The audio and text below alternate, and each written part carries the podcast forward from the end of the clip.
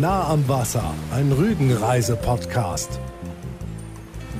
Willkommen zu einer neuen Folge über die Insel Rügen und ihre bekannten und nicht so bekannten Plätze. Die Orte, die entdeckenswert sind, auch wenn man schon mehrmals dort gewesen ist. Wie im kleinsten Nationalpark Deutschlands.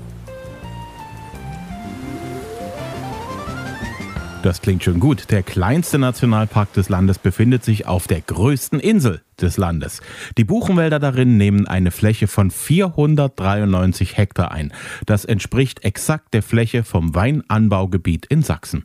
Also ganz schön klein, aber auch ganz schön fein. Der Nationalpark Jasmund. Auf der Halbinsel im Nordosten Rügens herrscht eine unglaubliche Dichte an Sehenswerten. Da werden Hügel und Täler geboten, Bäche, Moore, ein sagenumwobener See, die größten Buchenwälder der ganzen Ostseeküste und die berühmten Kreidefelsen. Und vor allem wegen der unglaublichen Aussichten und Anblicke der Kreideküste herrscht im Nationalpark gerade in den Sommermonaten oft ganz schön viel Betrieb. Wir haben uns entschlossen, am Ende der Sommerferienzeit zu schauen, wie voll die Wege im Nationalpark sind, wenn das Wetter eindeutig noch zum Baden einlädt. Und siehe da, auch dann lassen sich viele nicht die Aussicht auf die berühmten Kreidefelsen entgehen. Wobei Wanderrouten durch den Nationalpark Jasmund gibt es einige und nicht alle sind voller Sommerurlauber. Und zu sehen gibt's mehr als genug. Ein sagenumwobenen See, eine märchenhafte Moorlandschaft, einen riesigen rauschenden Buchenwald, atemberaubende Sichten auf die Steilküste und von ihr herunter, eine Wanderung bergauf, bergab und natürlich, wie der Name unseres Podcasts verheißt, wir befinden uns immer nah am Wasser. Für den Start unserer Wanderung haben wir uns einen für jeden leicht zu erreichenden Startpunkt ausgesucht, der so gar nichts von einem Geheimtipp an sich hat. Den großen Parkplatz in Hagen. Von dort aus geht's geradewegs durch den Buchenwald zu den Rügener Kreidefelsen. Für alle Fußlahmen oder Lauffaulen pendeln aber auch Shuttlebusse in Richtung Nationalparkzentrum Königstuhl. Der Parkplatz ist kostenpflichtig, kostet für den Pkw 2 Euro die Stunde und für 6 Euro darf man auch den ganzen Tag stehen bleiben. Runter vom Parkplatz, raus aus der spätsommerlichen warmen Sonne, ab in den Wald. Und da empfängt uns neben dunklen Schatten auch eine angenehme Kühle. Hohe Bäume und ein beruhigendes Rauschen schlucken das Gemurmel der Wanderer. Wir schauen hoch zu den Baumwipfeln und zu den Vögeln, die unsere Schritte mit ihrem Zwitschern, Zirpen, Singen und Klopfen begleiten. Ich muss mich kurz links halten, da mich zwischen den hohen Buchenstämmen ein Glitzern und Funkeln lockt. Das nehme ich immer gerne als Einladung, um schöne Fotos zu machen. Ich habe nicht allein die Idee, denn ein freundlicher älterer Herr mit einer professionellen Kamera bewaffnet zeigt Richtung skurril wirkende Astformationen, die wie gierige Hände aus dem Moor greifen. Der Boden ist schlammig und gibt schmatzend meinen Wanderschuhen nach. Dieser Platz wünscht Ruhe. Das ist deutlich zu spüren. Die zahlreichen Moore sind typisch für diese Gegend. Viele davon sind in der Vergangenheit trockengelegt worden, um sie beispielsweise für die Landwirtschaft nutzbar zu machen.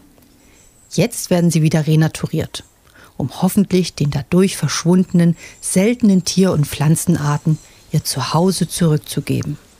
Der breite Wanderweg, der zum Herthersee führt, präsentiert links und rechts interessant aussehende Pilze, sogenannte Helmlingsverwandte, die ihre beigen Schirme von ihren filigranen, dunklen, graubraunen Stielen tragen lassen. Diese Szene erinnert einen an die alten russischen Märchenfilme. Es würde uns nicht wundern, wenn plötzlich ein winziges Männlein mit Pilzhut vor uns stünde. Das stimmt einen schon sehr gut ein für den Herthersee. Der hat fast die Form eines Kreises.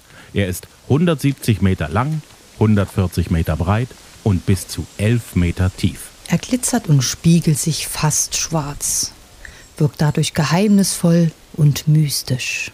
Büsche und Bäume knien sich zu seinem Ufer, abgestorbene große Äste neigen sich über das Wasser und werfen ihr Spiegelbild auf die teilweise eisglatte Oberfläche des Sees. Schwarzbraune Äste greifen aus dem Wasser nach sterbenden Stämmen, die sich mit letztem Halt am Boden festkrallen. Ein tolles Motiv. Ein leichter Wind treibt in diesem Moment winzige Kräuselwellen über die Oberfläche und lässt die Spiegelung der Äste erzittern.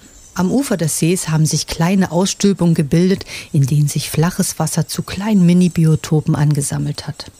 Wurzeln alter Bäume ragen in das Wasser. Handtellergroße Seerosenblätter werfen Schatten auf den Grund. Gefallenes und modernes Blattwerk taucht den Boden des kleinen Gewässers in eine grün-bräunliche Farbe. Einzelne Sonnenstrahlen, die durch das dichte Blätterdach scheinen, offenbaren die Formen und Farben innerhalb des Miniteichs und leuchten das Ufer sehr effekt und geheimnisvoll aus. Kein Wunder, dass der Herthersee die Kulisse für eine spannende Sage abgibt, die auf den berühmten römischen Geschichtsschreiber Tacitus zurückgehen soll. Der hat die Verehrung der Göttin Hertha, der Mutter Erde, durch die Germanen erwähnt und dass sie manchmal auf einer Insel im Meer auf einem Wagen zu einem heiligen See zum Baden fahren würde. Im 17. Jahrhundert war sich ein weiterer Chronist ziemlich sicher, dass dieser heilige See auf Rügen zu finden ist.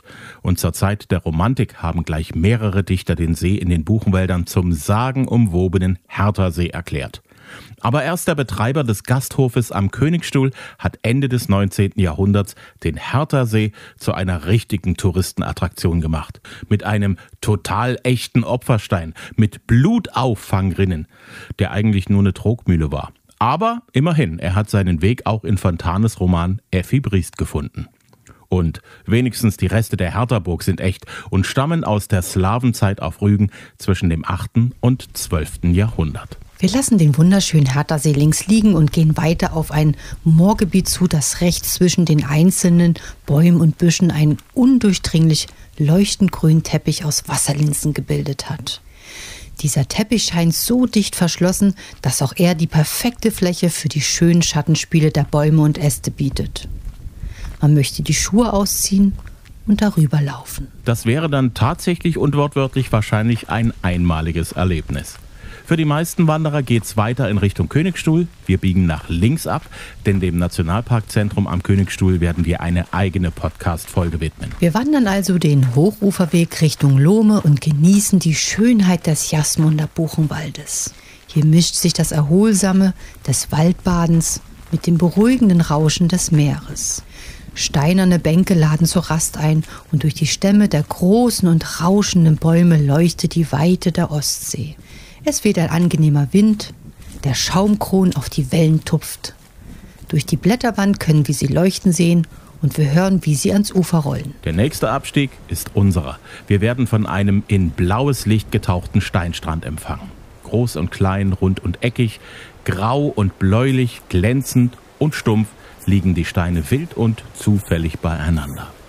Die Sonne verirrt sich lediglich auf die Oberfläche des Meeres und lässt die Wellenkämme leuchten. Der Strand ist komplett in Schatten gehüllt. Es ist menschenleer und angenehm kühl.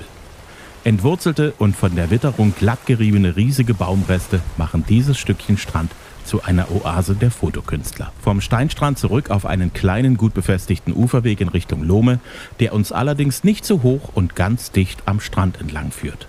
Nächstes Ziel ist der Findling Schwanenstein, der auch das Wappen von Lohme ziert. Er liegt etwa 20 Meter vom Strand entfernt im Meer und ist mit 7 Metern Länge, 5 Metern Breite und einem Gewicht von über 160 Tonnen der fünftgrößte Findling auf der Insel Rügen. Er ist mit der letzten Eiszeit wahrscheinlich von Bornholm in Richtung Lohme gereist. Der Stein birgt eine traurige Geschichte.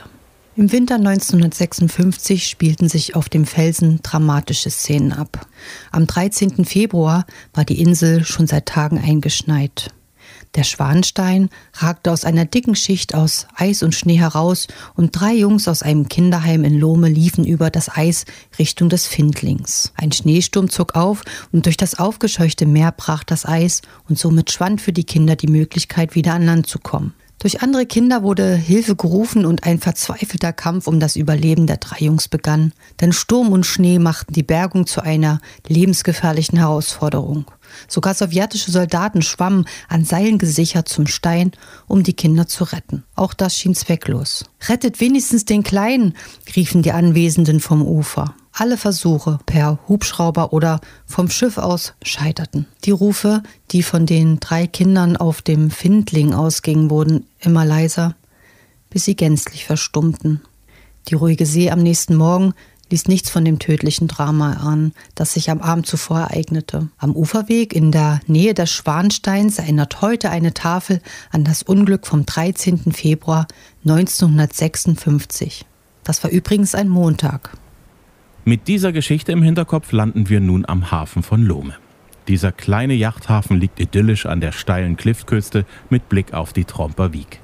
1997 ist der Hafen mit über 50 Liegeplätzen gebaut worden und so schaukeln kleinere rote und blaue Boote fröhlich mit etwas größeren weißen und stolzen Segel- und Motorbooten um die Wette.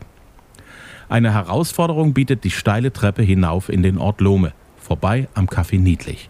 Sollte man einen der Plätze ergattert haben, darf man sich über eine wunderschöne Aussicht über den Hafen und die Ostsee freuen und bei klarer Sicht sieht man auch die Steilküste von Kap Arkona. Die steile Treppe hat den Puls auf Touren gebracht. Kurze Verschnaufpause und weiter geht's durch den kleinen, hübschen Ort Lohme. Hier finden sich neben einzelnen Häusern im Stil der Bäderarchitektur auch redgedeckte Häuser, Fachwerkhäuser und Backsteinhäuser. Alles wirkt urig, gemütlich und einladend und ist ausgelegt für den Besucher und den Urlauber. Weg vom Wasser macht sich auch wieder die sonnige Wärme des Spätsommers bemerkbar und so wandert die Jacke ganz fix in den Rucksack und die Wasserflaschen werden um einige große Schlucke leichter. Weiter geht's durch den Ort in Richtung Schloss Ranzow, am 18-Loch-Golfplatz mit Meerblick vorbei, hinein in die Schattenwelt des Buchenwaldes vom Nationalpark Jasmund. Die angenehme Kühle im Wald ist eine wahre Erholung. Ein kleines, gemütliches, redgedecktes Haus liegt wie vergessen mitten an einer Kreuzung der Wald- und Wanderwege. Ob das ein schöner Ort zum Leben wäre? Auf alle Fälle wäre man von allem weit, weit weg. Einige hundert Meter später reizt ein Maisfeld zum Maiskolbenklau. Ich schäle mir einen kleinen Kolben und schließe dabei die Augen, um mich auf den Geschmack zu konzentrieren.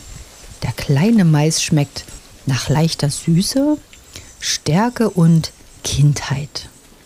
Und dann trennen uns nur noch ein paar Meter vom Ausgangspunkt, dem Parkplatz in Hagen.